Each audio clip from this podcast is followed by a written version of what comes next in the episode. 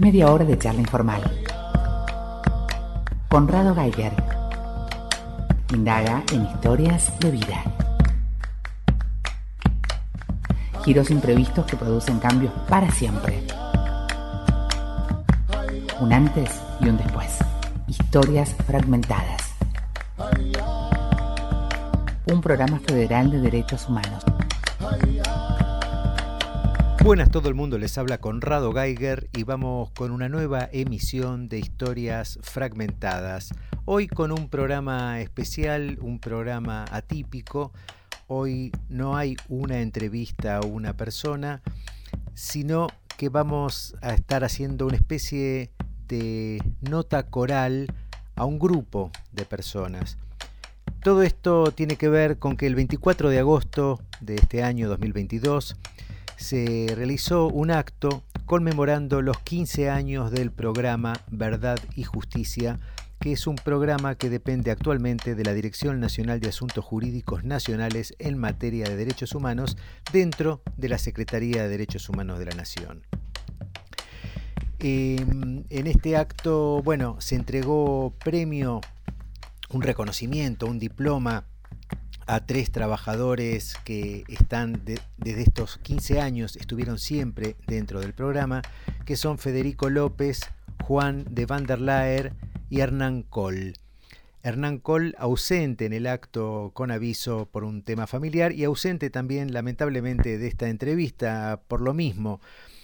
Entonces estuvimos conversando con Federico López, con Juan van der también con Claudia Lencina, que es la coordinadora de asistencia a testigos y víctimas.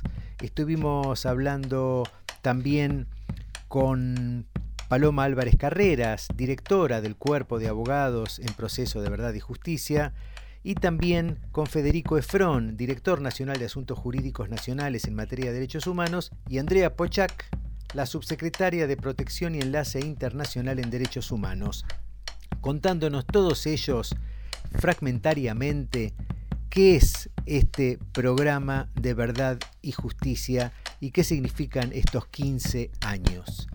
Así que para empezar vamos directamente, antes de arrancar con el programa, una mini introducción en la voz de uno de los trabajadores, Juan de van der también conocido como Juan el Belga.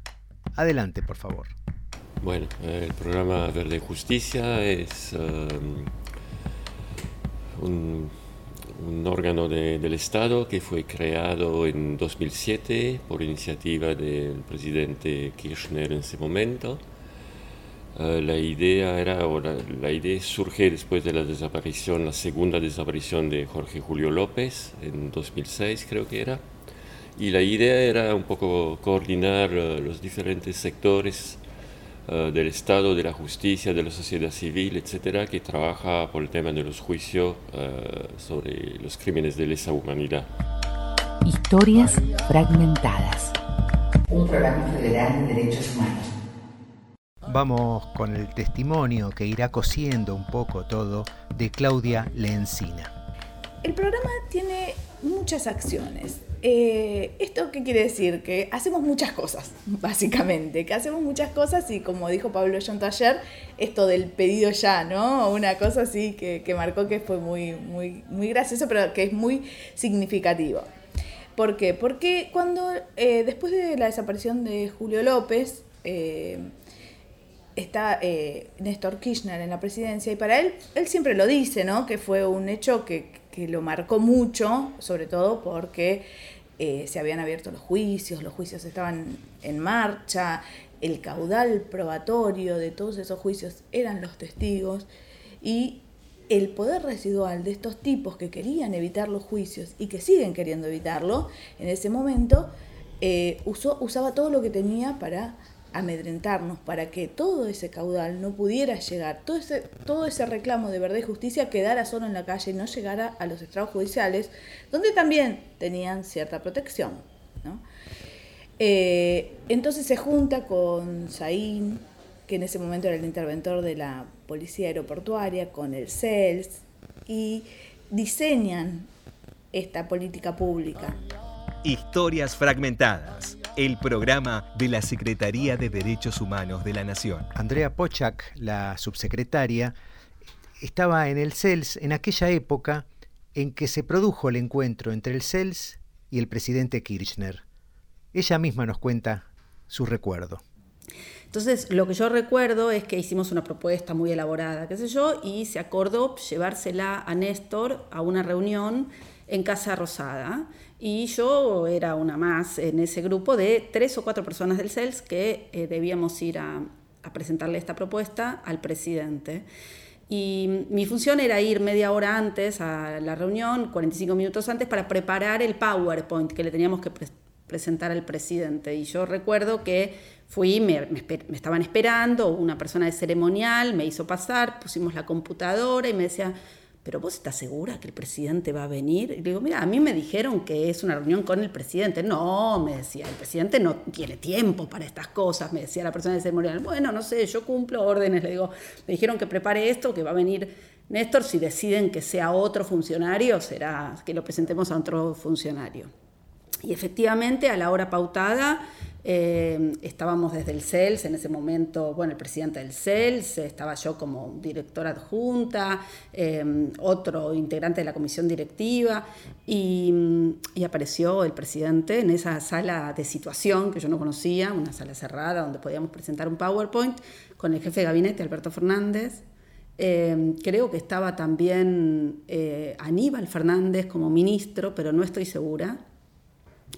Y Em, y le presentamos la propuesta durante dos horas en una reunión y él discutiendo, y de pronto se levantó de la reunión y fue a buscar a su despacho. Estábamos hablando concretamente del caso de Julio López y él lo tenía muy presente el expediente judicial y con mucho seguimiento, como ayer decía Horacio eh, fue un tema que lo, afectó particularmente, la desaparición de Julio López, y entonces se, levantó, fue a buscar una foto que nos quería mostrar, y después volvió todo enojado, pues esta Cristina que me sacó las cosas, porque Cristina se, había llevado esa foto. Eh, estaban siguiendo efectivamente con mucha preocupación el caso y terminó la reunión dos horas después, cuando me fui, eh, el, el, chico de ceremonial me dijo, la verdad tenías razón, dos horas, efectivamente este tema le interesaba mucho y al poco tiempo se creó el decreto, se salió el decreto y se creó el programa de verdad y justicia. Historias fragmentadas. Federico Efrón. Y la verdad que desde su creación viene siendo un jugador muy clave en el impulso de los juicios de la humanidad, con un enfoque muy completo. Eh, trabajan y trabajamos constantemente con las víctimas, con los testigos víctimas. Eh, nos acercamos a ellos, eh, los asesoramos, eh, se les explica qué va a pasar cuando vayan a, declarar en un juzgado o en un debate oral. Eh, buscamos que lleguen con más herramientas para que puedan estar lo más cómodos posibles en el marco de una situación que es de por sí estresante, digo, porque es a 40 años de, de hechos que les pasó personalmente, que vieron, que les pasó a sus familiares sentarse frente a tres jueces, sentarse frente muchas veces los propios imputados, pero siempre sus abogados defensores. Hay como una escena que es, desde el vamos es compleja para, para, para una víctima eh, que tiene que declarar como testigo. Y entonces hay un abordaje muy completo de acompañamiento a las víctimas. En ese momento teníamos tres áreas, una era el área de implementación operativa, la otra era de seguimiento y análisis y de relaciones institucionales. La de implementación operativa tenía eh, estaba creada como para crear una matriz de riesgo, para que nosotros podamos evaluar el riesgo y para ver qué medidas se podían tomar. Que antes de cada debate oral eh, se hace un trabajo muy importante sobre los testigos que van a declarar en qué condiciones llegan al juicio, eh, si hay alguna situación de vulnerabilidad que los jueces tienen que tomar en cuenta, eh, con antelación a que inicie el juicio y con antelación a que cada declaración suceda. La de seguimiento de causas, nosotros teníamos que analizar todos los escritos judiciales, entrevistarnos con los testigos, esa era la que llevábamos adelante los abogados. Yo soy abogada, llevamos adelante los abogados esa área en particular. Y la de relaciones institucionales, que eran todas las relaciones que teníamos con el Poder Judicial, con los otros ministerios, con los organismos. Esta era eh, la pata que permitía ver qué problemas había en, los juicios para destrabarlo, ¿sí? con Consejo de la Magistratura. Y después está la pata más de, lo que es los informes de investigación. Eh, al día de hoy son 135 informes eh, en 15 años y todos y cada uno de ellos han probado ser absolutamente útiles para hacer avanzar eh, los casos. Em, la parte de los informes de riesgo la seguimos haciendo hasta el día de hoy. Se presentan en todos los juicios. Eh, nosotros analizamos todos los... Ahora tenemos más material porque tenemos muchos más juicios que se abrieron, entonces analizamos todo ese material también, sus declaraciones, su edad, si viven lejos, un montón de variables. Eh, y sobre todo, la variable de riesgo tiene que ver... Nosotros ahora Ahora lo volvimos a llamar informe de riesgo. En el macrismo nos sacaron la palabra riesgo y nos dijeron eh, informes de vulnerabilidad de los testigos nos sacaron, ahora la volvimos a llamar informe de riesgo, porque el, eh, después te hago un paréntesis macrismo, digo, como la resistencia macrismo, porque eh, éramos una subsecretaría y por cómo llegamos acá.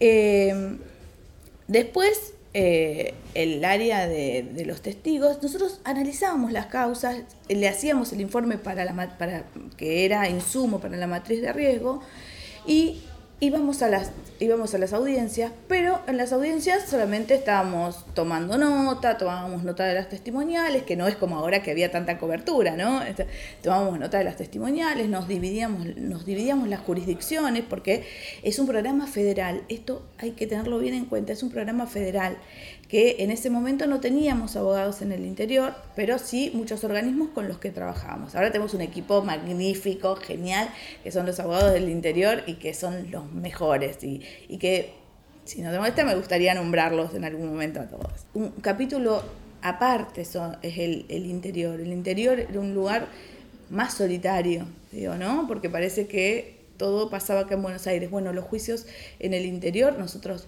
viajábamos para acompañarlos, entonces nos dimos cuenta que hacía falta tener abogados eh, en locales que conocieran, que, que, pudieran ir y, conocer los lugares y que la gente también los reconociera a ellos y estar en el momento que se los necesitaba. Y eso se, se logró también, se logró el equipo federal, está Pablo Fernández en Tucumán, Griselda en Mar del Plata, eh, Gerardo Batistón en Córdoba, que son conocidos por todos, Julieta Perdomo en, Mendoza, Daniel en Bahía, José en, Entre Ríos, tenemos a Mariana en Jujuy, Valeria Benítez en Rosario. Ese es nuestro equipo, y Juan Pablo Villeres en Olavarría. Eh, no, no quiero olvidarme de ninguno porque si no parece que después no, no los nombré. Conrado Geiger está en Nacional. Historias Fragmentadas, un programa federal de derechos humanos. Paloma Álvarez Carreras. Yo soy mm, ahora actualmente directora del Cuerpo de Abogados Querellantes de la Secretaría. Eh, se conformó esta área con la gestión de Horacio Pietragala, se jerarquizó también el área de las querellas. Y también la decisión institucional fue articular, porque esto que comentaba Claudia antes, el programa estaba en el ministerio, y entonces ahora pensar, como estamos ambas áreas dentro de la Dirección Nacional de Asuntos Jurídicos, la importancia de continuar trabajando articuladamente y creo que ahora, si bien se venía haciendo históricamente, como comentó Clau, porque el programa lleva 15 años, eh, lo cierto es que eh, en, otras, en otras instancias, en otras épocas, esto no, fluía por ahí tan, con tanta facilidad. Sí, en las provincias, porque yo soy de Jujuy, vengo de ahí, desde que me recibí trabajo como abogada querellante para los organismos de derechos humanos y nosotras nos conocimos en el primer juicio de Jujuy. Si bien en Jujuy fue una de las últimas provincias en las que se iniciaron los juicios de lesa humanidad en 2012, eh, también somos ambas partes del colectivo Mario Bosch, abogados querellantes en todo el país, entonces también por eso tenemos como mucho vínculo y mucha articulación. Y el programa es cierto que en términos federales siempre tuvo como un pie bastante firme en las provincias. Historias fragmentadas, un programa federal de derechos humanos. Y ese aporte, sobre todo, no solamente el del acompañamiento a las víctimas, que para nosotros era, es fundamental para los abogados querellantes, porque los abogados querellantes, además de hacer presentaciones de escritos jurídicos, tenemos necesariamente la obligación y como cualquier otro juicio de prepararlo con anticipación. ¿Eso qué implica?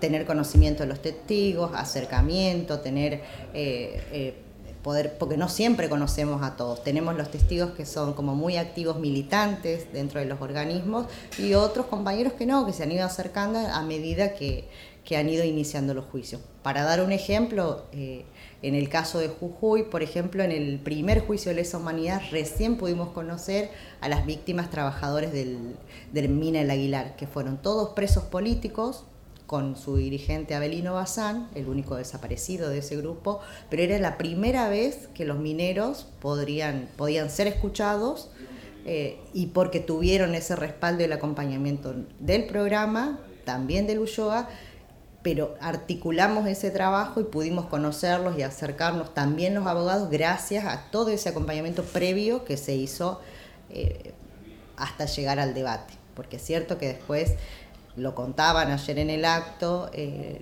los, este, los referentes, los organismos, bueno, las víctimas, cómo fue, incluso Horacio mismo contó cómo fue el proceso de llegar a esa instancia de declarar ante los tribunales como un acto no solo reparador de importancia, de trascendencia y de reconstrucción de la verdad, eh, pero para llegar a eso se tuvo que hacer todo ese proceso que fue fundamental y ahí los abogados en ese caso estamos acompañando, pero más bien desde, desde un lugar como más de escucha atenta sería, ¿no? Porque todo ese trabajo los compañeros del programa lo hacen muy bien y hemos podido articular y llegamos con otra perspectiva al juicio.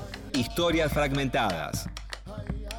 Eh, los chicos también resuelven ahí, es, es, como un mini programa que ellos llevan adelante. Si bien todo confluye acá y nosotros todo lo charlamos y hacemos reuniones periódicas para ver cómo mejorar eh, determinadas situaciones, eh, ellos resuelven el día a día. Incluso Griselda en Mar del Plata estuvo acompañando los testigos del caso Kibur que se está llevando adelante en Alemania y los que estaban en Valencia a las 3 de la mañana testimoniando y ella eh, conectada al WhatsApp eh, con, escuchando la audiencia, acompañándolos, digo.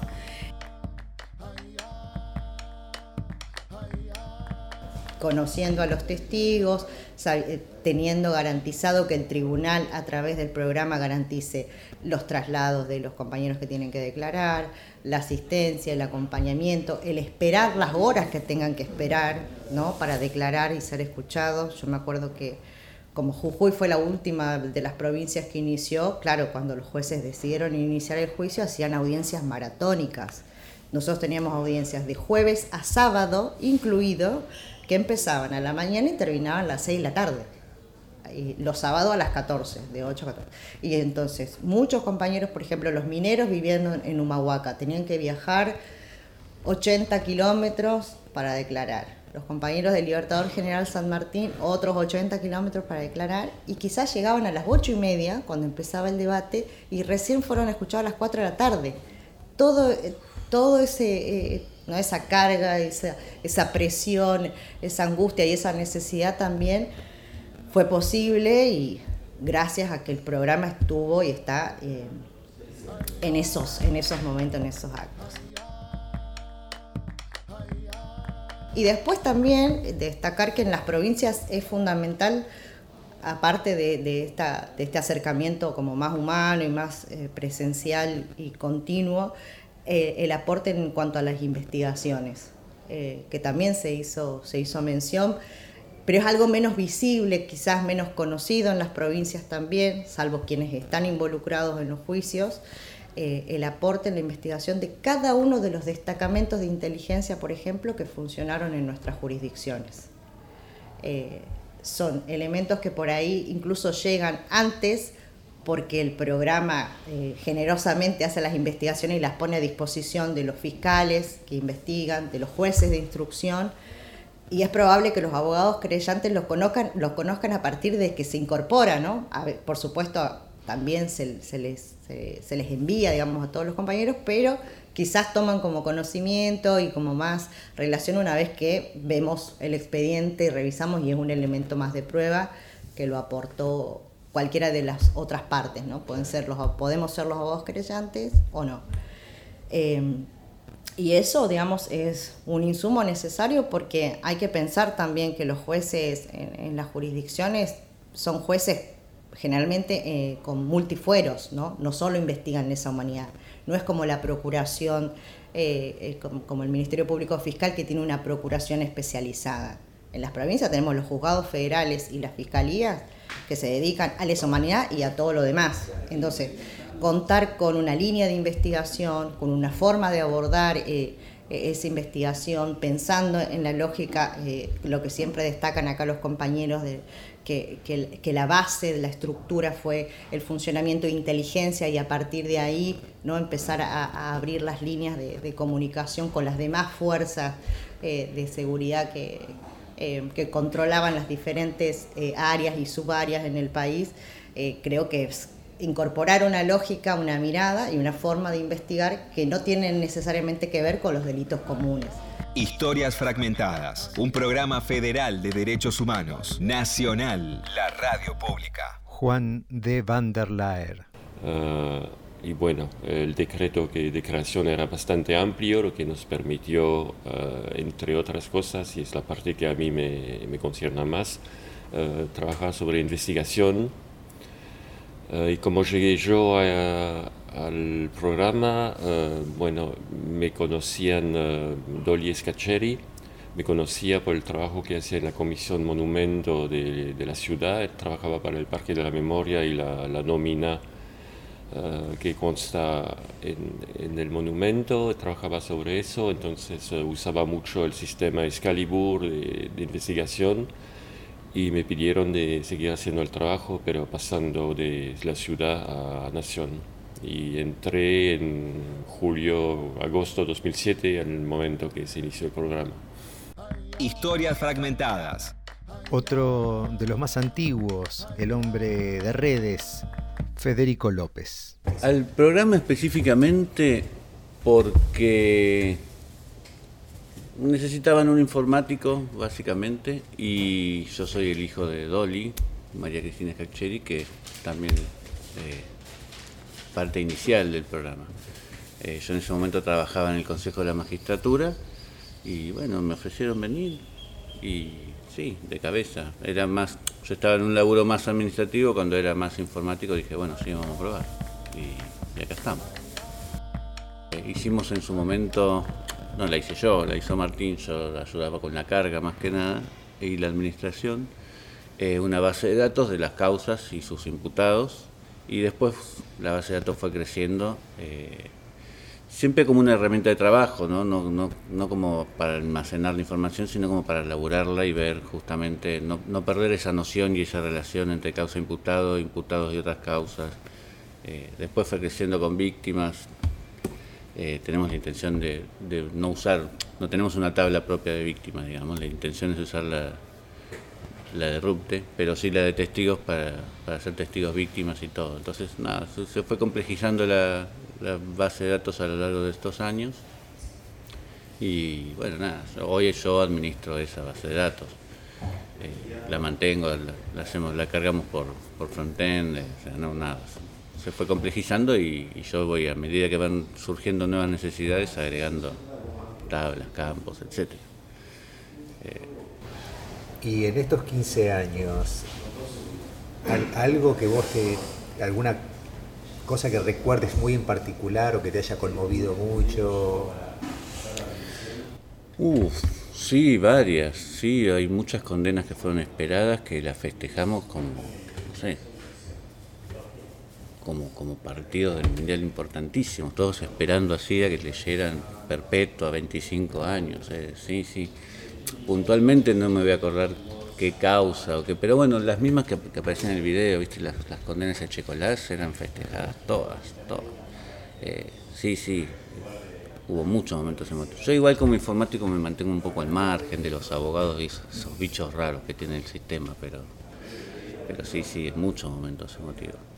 Historias Fragmentadas, un programa federal de derechos humanos con Conrado Geiger por Nacional. Una, una cosa más que hacemos y que no la estuvimos nombrando estos días y que es súper importante es notificar a las posibles víctimas de apropiación y notificar a las, a las víctimas por ley de víctimas. Nosotros, eh, lo de apropiación es un tema muy particular y específico. Tiene, eh, nosotros, cuando una persona se sospecha que puede haber sido eh, que apropiada, y no se hizo voluntariamente o no se supo o hay una denuncia anónima, llega a los estados judiciales y ahí nosotros nos contactamos con ellos para lograr que eh, puedan dar una muestra y para contarles la, estas dudas. Ese también fue rediseñar, porque no era una víctima que participaba, no era una persona que muchas veces muchas veces y algo muy particular viven con los apropiadores. Entonces, era... Una víctima que no sabe que, que no sabe que es víctima y que entiende que nosotros la queremos poner en el lugar de víctima. Y no eh, o sea, hay una cosa que hay que abordarlo desde muchos lugares y, que tiene muchas complicaciones diferentes, con lo cual también nos hizo reperfilar o recalcular eh, el abordaje en estos casos, también como los de ley de víctima. Historias fragmentadas el programa de la Secretaría de Derechos Humanos de la Nación. Esto es solo un sobrevuelo de lo que es este grupo donde pude presenciar un trabajo interdisciplinario, gente muy distinta abocada a una misma tarea que tiene que ver con los juicios de lesa humanidad, que tiene que ver con la protección de los testigos, la protección de las víctimas, un trabajo realmente hecho de corazón, una cosa apasionante. Y me han quedado testimonios afuera y por supuesto hay muchos de los trabajadores que no pude entrevistar por la propia lógica del programa, pero que me quedo con ganas y veremos si a lo largo de otras emisiones podemos ir retomando este nuevo formato de historias fragmentadas, de relatos corales, de trabajos grupales y nos vamos con las últimas reflexiones de Claudia Lencina. Eh, hay un, valor agregado en todo esto que es la gente. La gente que está en Verde Justicia eh, pone el corazón, quiere, se siente perteneciente a esto. Y lo más importante de todo esto, las relaciones que generamos con las víctimas, con las víctimas y testigos, con los compañeros, con, ese insumo. Bueno, eso lo pueden decir todos los compañeros.